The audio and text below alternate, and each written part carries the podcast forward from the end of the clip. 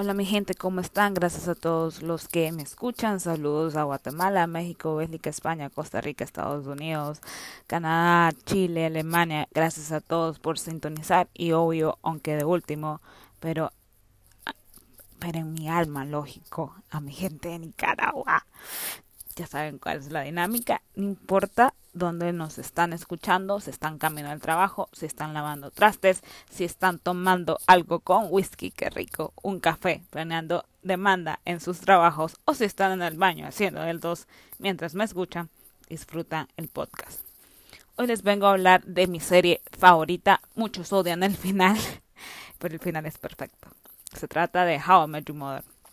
Tuve la oportunidad de ir a New York pensando que la serie se había grabado ahí, pero cuando llegué a McGee's, que es McLaren en la serie, el bar, me contaron cosas que no sabía, como la primera, que la serie nunca fue grabada en New York, día fue grabada en un set de filmación en Los Ángeles, y que el carrusel que yo pasé buscando, donde Robin entierra su relicario, en realidad no es del Central Park, porque yo fui a buscar el carrusel y pues no lo encontré, y no se parecía nada al de la serie me comentaba la dueña de Maggie's que en realidad es el carrusel de Disney en Los Ángeles. Entonces, bueno, conste, esto no es un espacio pagado por Maggie's, claro. Les estoy contando una historia. Si ustedes tienen la oportunidad de ir a New York, hagan la reservación en el bar, aprenderán mucho de la serie si son fans. Y si llaman con tiempo, les reservan la mesa donde los escritores se sentaban a escribir la serie, tienen el menú de la serie, la comida, el ambiente es muy bueno.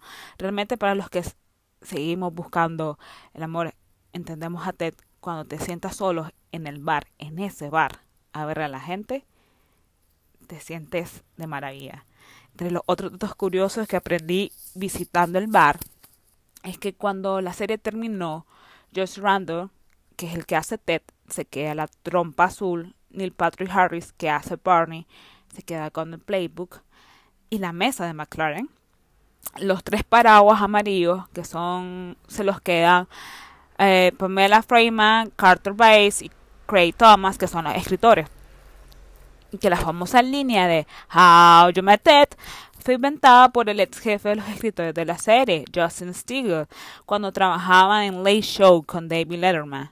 Entonces, al igual que Bernie, Stigall llegaría con una mujer y le diría a uno de ellos, How you Carter. Entonces de ahí salió la famosa línea de Barney.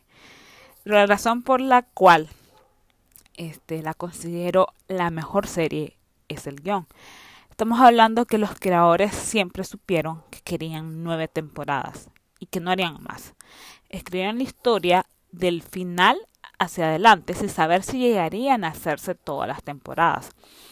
Y por eso, eh, a lo largo de la serie, ustedes, si son muy fans, saben que habían varios finales alternativos a lo largo de las temporadas.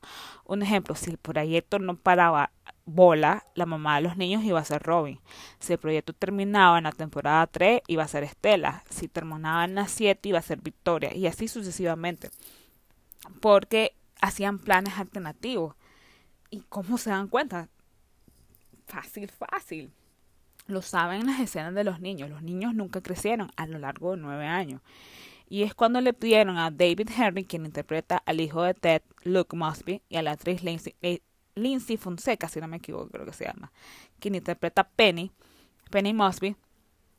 Estos dos actores, ellos sabían desde nueve años atrás cómo iba a terminar la serie. Y firmaron acuerdos de confidencialidad para que de ninguna forma ellos pudieran revelar cómo terminaba, porque teóricamente, obviamente, como todos los que vimos al final, era sorpresa. Entonces, a nivel de guion, eso es una belleza. Es casi, casi como memento. Escribir todo de que de alguna forma, a lo largo de nuevas temporadas, todo encaje es una cosa hermosísima. Tenemos que reconocer el trabajo que hicieron, porque eso es grandioso ninguna serie se ha tomado la molestia de ser algo tan perfecto y saber parar cuando tiene que parar. Eso me encanta. Y el mensaje es increíble. Todas las cosas al final terminan por encajar. Todo lo que nos va sucediendo, aunque en el presente, en el presente, este, carezca totalmente de sentido, todo termina encajando. encontramos a las personas correctas en el momento idóneo para llevarnos enseñanzas de ellas. Diferentes formas de amar, diferentes personalidades, diferentes sueños. Todo es válido siempre y cuando consigas algo o alguien que te haga feliz. La, referencia que dejó Barney, o sea, y eso que Barney no está basado en nadie. Al principio era de relleno, pero fue el personaje que más nos gustó y quien cambió al final, quien literalmente inventó el bro code que se aplica en todos lados y literalmente existe un libro que se llama bro code y él lo escribe, o sea, sale de la serie, eso está súper genialísimo, casi nivel de, de creatividad. Pero por si no lo sabían, los escritores de la serie son Carter Bay y Craig Thomas. Y lo que me comentaban en New York, no sé si era tan cierto. He averiguado en internet y sí coincide con lo que me contaron estas, estas personas. Me dijeron que el personaje de Lily Marshall está basado en Craig Thomas y su esposa. La relación de esta pareja ficticia está basada en estos personajes de la vida real, Craig Thomas y su esposa. Y el personaje de Ted está basado en Carter Bay. Y ahí ve la parte que no sé si es tan cierta, pero esto me lo ha comentado gente en New York que conocía a los creadores. El personaje de Robin está basado en la mejor amiga de Carter Base. Según me comentaba en New York, fue una historia muy, pero muy fuerte que al final no se dio, pero que lo lleva a conocer a su esposa, con la cual él es muy feliz. Yo lo sentí cuando me dijeron que eh, el final es una yo o sea yo yo después de escuchar esto fue con una persona pues que conoce a los escritores yo sentí que la, historia es una oda a su mejor amiga. Casi casi como todo lo que hace un escritor tener que cerrar el capítulo de una forma para poder continuar. Yo siento que fue eso y por eso la, la serie es grandiosa porque es un escritor que le está dedicando la serie a un solo televidente, solo que no lo sentimos así.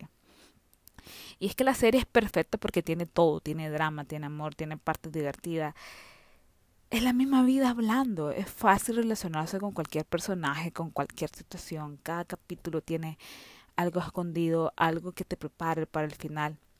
Y si bien los románticos pensarán que se debió quedar con Tracy, hay un final alternativo para eso, pero la vida es así, conoces a alguien, alguien que tiene eso, que no sabe explicar. Pero no es el tiempo, no es el momento, las metas son diferentes, los sueños son diferentes, pero la vida te vuelve a traer a la persona indicada en el momento indicado, porque todos al final del día merecemos ser felices.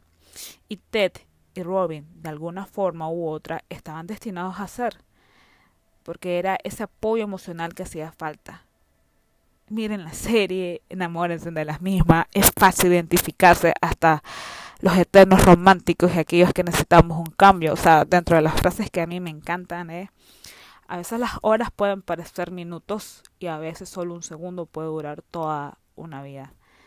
Otra, vamos a envejecer, nos guste o no.